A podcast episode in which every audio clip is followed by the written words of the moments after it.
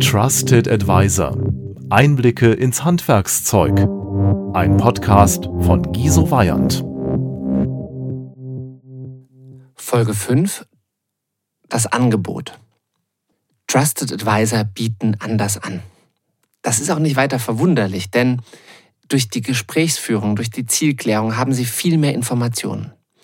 Diese Informationen führen in der Regel zu erstmal völlig anderen Leistungen, denn wenn Sie nicht einfach nur machen, was der Kunde will, sondern ihm etwas empfehlen, was er braucht, verändert sich die Art Ihrer Leistung. Alleine dadurch verändern sich schon die Angebote. Sie verändern sich aber auch deshalb, weil die Informationen, die Sie gewonnen haben, natürlich wertvoll sind, weil der Kunde sich darin wiedererkennt, weil er einen emotionalen Anker darin hat. Und wenn er das liest im Vergleich zum Honorar, passiert viel mehr als bei einem typischen Beraterangebot. Typisches Beraterangebot heißt ja, ich beschreibe die Ausgangssituation, ich sage meine Leistungen, die ich mache, ich setze einen Tagessatz dahinter und dann rechne ich das aus. Das ist eine relativ unemotionale Geschichte und genau deshalb wird ja dann sehr viel über den Preis gekauft. Typische Falle für Experten. Wie sieht denn das Trusted Advisor Angebot aus? Die Antwort ist natürlich sehr unterschiedlich. Nichtsdestotrotz gibt es wiederkehrende Bausteine und es gibt ein bisschen Best Practice, Empfehlungen, die ich Ihnen auch in der Kürze der Zeit, die wir hier miteinander haben, gerne geben möchte. Baustein 1 des Trusted Advisor Angebots ist die Beschreibung der Ausgangslage. Allerdings anders, als das meistens gemacht wird. Machen Sie sich doch mal den Spaß und nehmen sich einige Ihrer letzten Angebote und gucken Sie mal, ob Sie das machen, was die meisten von uns Beratern machen. Sie machen nämlich eine Fleißarbeit. Also Sie ziehen Ihr Häschenkostüm an und beschreiben dem Kunden alles, was er eh schon wusste. Also, Sie sind ein Unternehmen der XY-Branche mit so und so vielen Mitarbeitern. Die Entwicklung lief in den letzten Jahren so und so, dadurch konnten Sie diese und diese und diese jene Vorteile entwickeln. Sie stehen nun vor komplexen Herausforderungen und so weiter und so weiter und so weiter. Da steht auch etwas drin, was den Kunden berührt. Das ist aber versteckt unter all den Zusatzinformationen, die das Häschen gesucht hat. Warum? Um dem Kunden zu zeigen, dass sie zugehört haben. Um dem Kunden zu zeigen, dass sie sich mit ihm beschäftigt haben. Wo kommt das her? Das kommt aus einer Bewerberdenke. Bewerber versuchen klassischerweise dem Unternehmen zu zeigen, dass sie sich gut informiert haben. Das ist eine so der alten, eingefleischten Bewerbertugenden. Und das versuchen wir als Berater. Wir versuchen zu zeigen, dass wir fleißig sind, dass wir zugehört haben, dass wir die Fakten kennen. Nachteil, dem Leser sind bereits die Füße eingeschlafen, noch bevor es überhaupt losgeht. Was macht der Trusted Advisor? Der Trusted Advisor erzeugt in einer ganz kurzen Information Fallhöhe. Heißt, er beschreibt das echte Problem des Kunden, er beschreibt den Kontrast zum Ziel. Also was sagt er zum Beispiel? Die Umsätze Ihres Bereichs sind in den letzten Jahren jedes Jahr um 8% geschrumpft. Würde man diese Entwicklung fortschreiben, würde das das und das und das bedeuten. Sie möchten die Entwicklung nicht nur aufhalten, sondern künftig deutlich höhere Erträge erzielen. Jetzt habe ich die Situation beschrieben. Ich habe beschrieben, was bei dem Kunden vorgeht. Das sind nämlich Dinge, die er gesagt hat. Ne? Und ich habe gesagt, was sich ändern soll. Wenige Zeilen und ich garantiere Ihnen, der Leser ist jetzt wach. Er ist aber nicht nur wach, sondern er ist auch bereit für Baustein 2. Der Baustein 2 ist nämlich die Beschreibung der Ziele. Hier beschreiben Sie, gerne mit Spiegelstrichen, die Ziele, die Sie gemeinsam mit dem Kunden in Ihren Gesprächen erfasst haben. Das ist in der Regel ein Mix aus Zielen, sprich, das können Unternehmensziele sein, das können Projektziele sein, das können persönliche Ziele sein. Es sind Indikatoren dabei für diese Ziele, es sind Messgrößen dabei und es sind auch weiche emotionale Messgrößen dabei für diese Ziele. Diese Ziele listen Sie nun auf. In der Regel sind das fünf bis zehn. Und Sie entscheiden, wie Sie die Priorität setzen.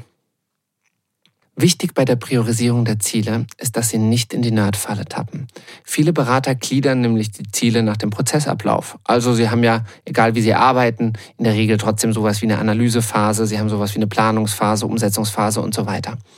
Und die Ziele können sich natürlich oft einer solchen zeitlichen, methodischen Folge unterordnen. Was macht also der geneigte Nerd? Er ordnet die Ziele eben nach dem Prozess. Das würde ich nicht tun sondern ordnen Sie die Ziele nach folgenden vier Kriterien. Und es gibt keinen harten Berechnungsfaktor, sondern Sie versuchen zu schauen, was kommt da an welche Stelle. Die vier Kriterien. Emotionalität des Kunden. Also, was den Kunden mehr berührt, kommt tendenziell eher nach vorne. Nummer zwei, Nutzen, den Sie bieten können.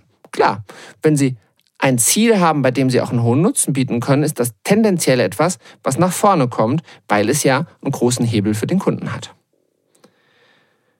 Nummer drei, berücksichtigen Sie die Ausgewogenheit. Wenn Sie ein Angebot haben, das fast nur Unternehmensziele hat und wenig Projektziele, kann Sie das genauso misstrauisch machen wie eines, das nur persönliche Ziele enthält. Wenn Sie ein Angebot haben, das fast nur sachliche Ziele enthält, kann Sie das genauso misstrauisch machen wie eines, das nur emotionale Ziele gewichtet. Und das vierte Kriterium ist die Balance unter den Entscheidern. Wenn Sie mit mehreren Entscheidern gesprochen haben, schauen Sie, dass die Zielegewichtung möglichst in Balance dieser Entscheider passiert.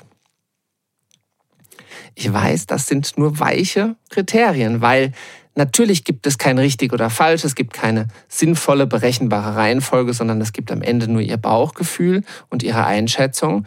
Aber es ist eben etwas anderes, ob Sie Wert auf diese vier Kriterien legen oder ob Sie das versuchen, nach Projektreihenfolge zu systematisieren. Drei Ergänzungen zur Formulierung der Ziele. Ergänzung 1. Ziele sind ausschließlich das, was der Kunde wirklich gesagt hat. Das heißt, benutzen Sie bitte die Wortwahl des Kunden und legen Sie ihm kein Ziel in den Mund.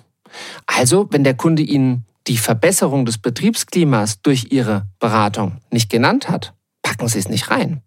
Packen Sie es auch nicht rein, wenn das ein typischer Mehrwert des Projektes ist. Packen Sie es auch nicht rein, wenn das nach Ihrer Erfahrung immer passiert.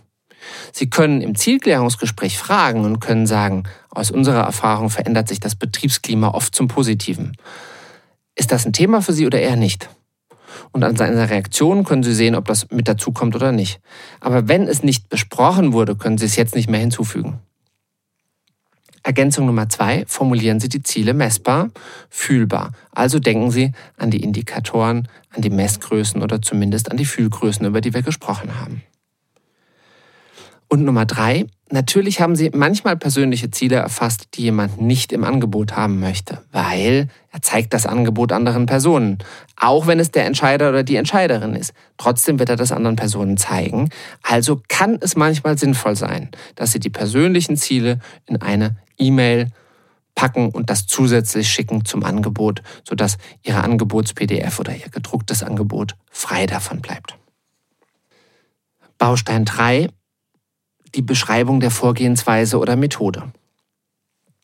Auch hier lauert wieder die Nerdfalle, denn jetzt toben sich Berater gerne aus und manchmal per Copy-Paste, manchmal auch individuell entsteht jetzt ein Sammelsurium von Vorgehensmodellen, Phasenplänen, ähm, Abläufen, Methoden, die angewendet werden, Zertifizierungen, die eingebracht werden.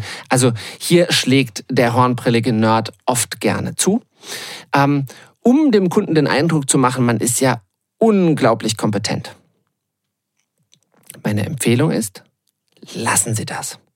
Denn der Eindruck der Kompetenz und des Vertrauens entsteht durch die Art, wie Sie das Gespräch geführt haben, wie Sie die Ziele verstanden haben, wie Sie Rückfragen gestellt haben. Es entsteht nicht durch Dinge, die Sie da hinschreiben, die jeder andere da auch hinschreiben kann.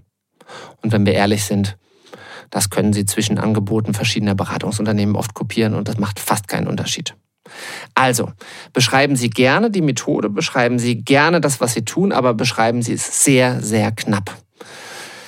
Ein bisschen provokativ sage ich immer Projekte unter einem Jahr, maximal eine halbe Seite, Projekte über ein Jahr, maximal eine Seite. Also wirklich knapp. Was machen Sie, wenn Sie einen Entscheider gegenüber haben, der die Fachinformation braucht? Sie haben ja manchmal einen Fachmann auf der anderen Seite. Was machen Sie, wenn Sie jemanden haben, der zwar Entscheider ist, der aber einen Fachmann befragen wird und man Gefahr laufen könnte, dass der sagt, ja, das ist aber ein bisschen dünn. Dann packen Sie all Ihre tollen Folien, Vorgehensmodelle, Methoden, Leistungsverzeichnisse und so weiter in den Anhang. Also sprich, machen Sie ein normales Angebot und machen Sie einen Anhang, in dem Sie nochmal richtig zeigen, was Sie drauf haben. Alle haben was davon, alle sind bedient und wer das nicht lesen will, muss es nicht lesen. Ein weiterer Vorteil dieser Vorgehensweise ist, dass sich zwischen den Zielen und dem Honorar, was nämlich später kommt, möglichst wenig stehen haben möchte. Natürlich gucken Kunden als erstes mal aufs Honorar. Das macht, glaube ich, jeder. Nichtsdestotrotz liest er dann seine Ziele, ist entsprechend emotional und liest jetzt nochmal in dem Kontext das Honorar. Wenn er dazwischen in den Sumpf der Vorgehensmodelle geführt wird, ist die Wahrscheinlichkeit groß, dass er auf dem Weg seine Emotionalität verliert. Also ist auch das ein Grund dafür, möglichst knappe Leistungsbeschreibungen, möglichst knappe Methodik. An der Stelle können Sie natürlich auch solche Dinge benennen, wie wer wird das Projekt durchführen. Wichtiger Punkt, wenn Sie bestimmte Mitarbeiter einsetzen wollen, dass Sie dann sagen, das Projekt wird durchgeführt von unseren Mitarbeitern so und so. Sie können natürlich einen Zeitplan anhängen. Sie können natürlich auch, wenn Sie Zeit gegen Geld honoriert werden, eine Zeitschätzung geben. Wenn Sie nach Pauschalvergütungsmodell oder nach wertbasierter Vergütung arbeiten, macht das an der Stelle keinen Sinn. Baustein 4. Ganz wichtig, selten gemacht nämlich die gegenseitigen Aufgaben. In diesem Abschnitt, der kann sehr kurz ausfallen, sagen Sie, was sind eigentlich die Aufgaben und Pflichten des Beraters oder des Beratungsunternehmens und was sind eigentlich die Aufgaben und Pflichten des Kunden? Also beim Berater können da so Dinge drinstehen wie Verfügbarkeit, da können drinstehen Fixe, da können bestimmte Leistungen drinstehen. Das, was der Berater tun muss, wozu der Berater sich verpflichtet. Beim Kunden können Dinge stehen wie der Entscheider, also die Person, die das kauft, steht alle x Monate für ein zweistündiges Gespräch zum Zielerreichungsgrad zur Verfügung. Da kann drin stehen, der Entscheider, der Schirmherr des Projektes ist innerhalb von 24 Stunden in Notfällen erreichbar. Da kann drin stehen, die Dokumentation des Projektes wird durch den Kunden durchgeführt. Da kann drin stehen, die Koordination der Termine wird kundenseitig durchgeführt. Also sprich, hier können Sie alle Dinge benennen, die der Kunde machen muss und die seine Pflichten sind. Warum ist das an der Stelle so wichtig? Wenn Sie das nicht im Angebot und damit im späteren Auftrag vereinbaren, haben Sie im Projekt immer die Situation, dass Sie dem Entscheider hinterherrennen. Meistens ist es ja so, dass dann Projektmitarbeiter arbeiten. Das heißt, nicht Sie als Inhaber, Geschäftsführer machen das, sondern Projektmitarbeiterinnen, Projektmitarbeiter und auf Kundenseite auch. Dadurch entsteht aber keine Beziehung zum Kaufentscheider. Das heißt, das, was Sie haben wollen, ist, dass Sie natürlich regelmäßig mit diesem Kaufentscheider im Projekt sprechen, um zu schauen, wo sind wir im Zielerreichungsgrad eigentlich angekommen. Damit Sie das aber machen können, müssen Sie ihn irgendwo auch festnageln können. Natürlich können Sie auf Freiwilligkeit hoffen. Wenn das aber Teil des Projektes ist, können Sie entsprechend dominanter auftreten. Also, Ihr Zielklärungsgespräch mit dem Vorstand steht an.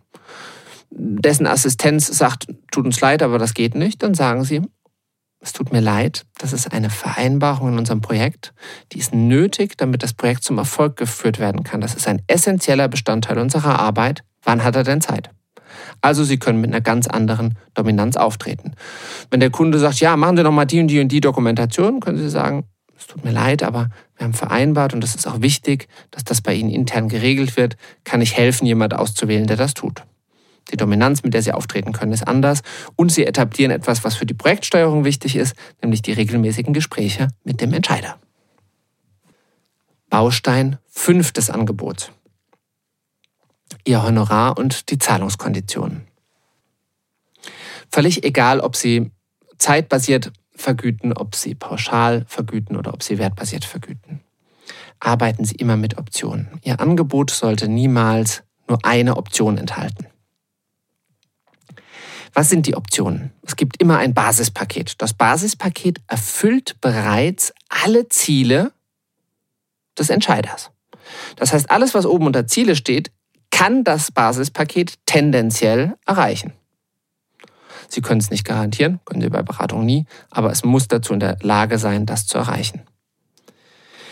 Option B könnte jetzt sein, dass dieses Arbeitspaket in einem Meeting mit allen Schlüsselpersonen, die vorher festgelegt wurden, besprochen wird und daraus Arbeitspakete gebildet werden. Option C und drei Optionen sind meistens sinnvoll. Enthält alles aus Option A, alles aus Option B und noch eine Zusatzleistung, die wieder eine Gestalt haben kann, wie das gerade eben genannte. Das heißt, der Kunde kann wählen zwischen einem Basispaket, das alle seine Ziele erreicht, einem Komfortpaket B oder einem Komfortpaket C. Warum? Schlichtweg, weil der Kunde sich nicht entscheiden soll, ob er mit ihnen arbeitet, sondern für welche Variante. Wenn dann Gespräche aufkommen wie, das aber teuer, können Sie immer sagen, dann lassen Sie uns doch mit der Basisvariante starten, das ist die günstigste. Also Sie haben einfach Spielmöglichkeiten und es ist gar nicht so selten, dass ein Kunde Option B oder C wählt, wenn sie denn sinnvoll ist. Das ist ein bisschen Tüftelei, da etwas zu machen, was nicht konstruiert ist, sondern auch wirklich für den Kunden enorm Nutz bringt. Diese Optionen sind auch ein wunderbares Instrument, um eigene Entscheidungen für das Beratungsunternehmen besser durchzusetzen.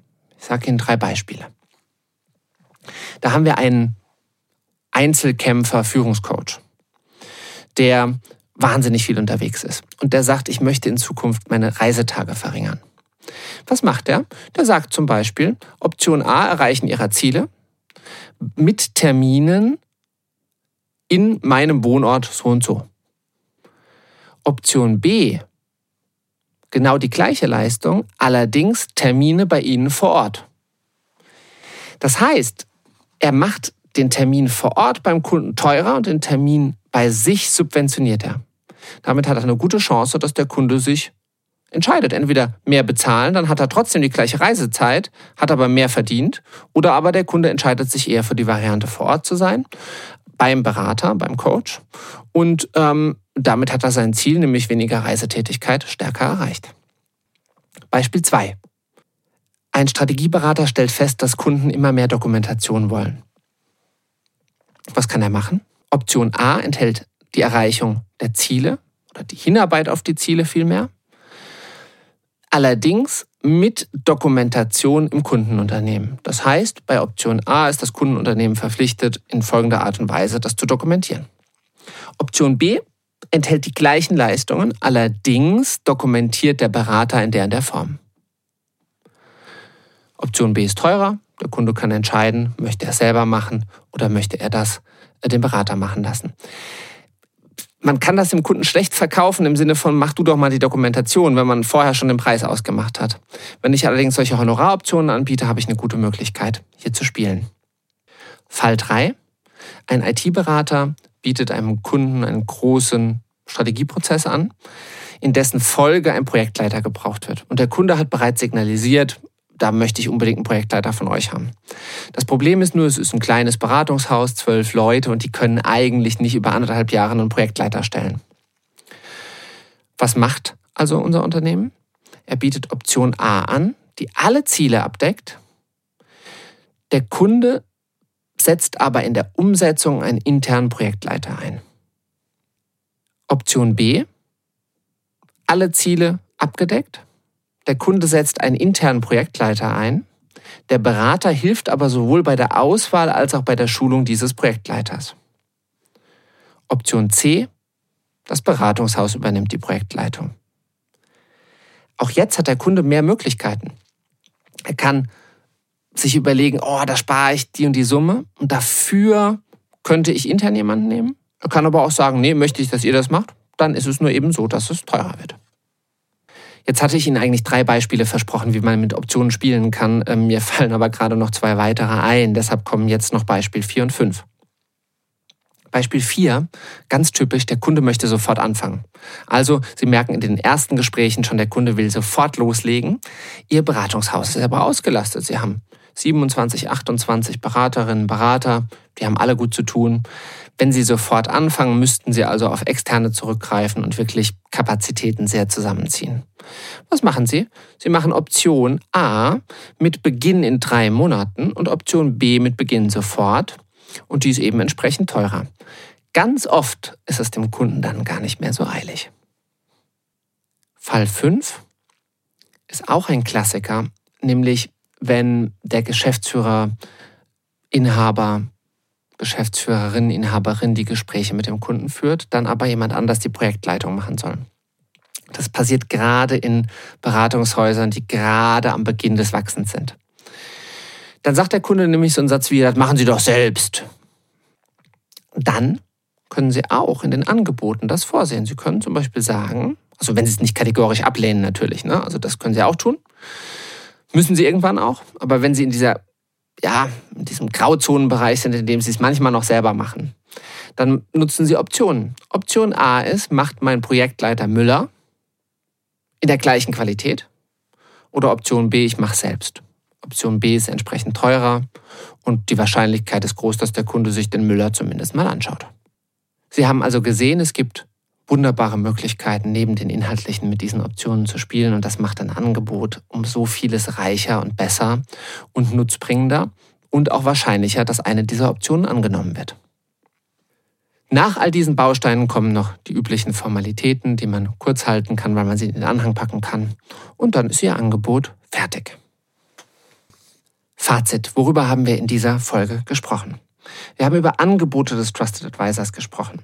Die bestehen aus einer Ausgangssituation, Baustein 1, die allerdings Fallhöhe zeigt. Kurz, knackig und dem Entscheider muss heiß werden, wenn er das liest. Teil 2, seine Ziele. Auch dabei entsteht Emotionalität. Teil 3, Vorgehensweise, Methode so kurz wie möglich. Punkt 4, die gegenseitigen Aufgaben und Pflichten, damit später das Projekt gut laufen kann. Punkt 5. Honorar, Zahlungskonditionen, Optionen. Hier mindestens zwei, wenn nicht sogar drei oder vier Optionen, damit der Kunde sich nicht entscheidet für oder gegen Ihr Angebot, sondern für eine Ihrer Optionen.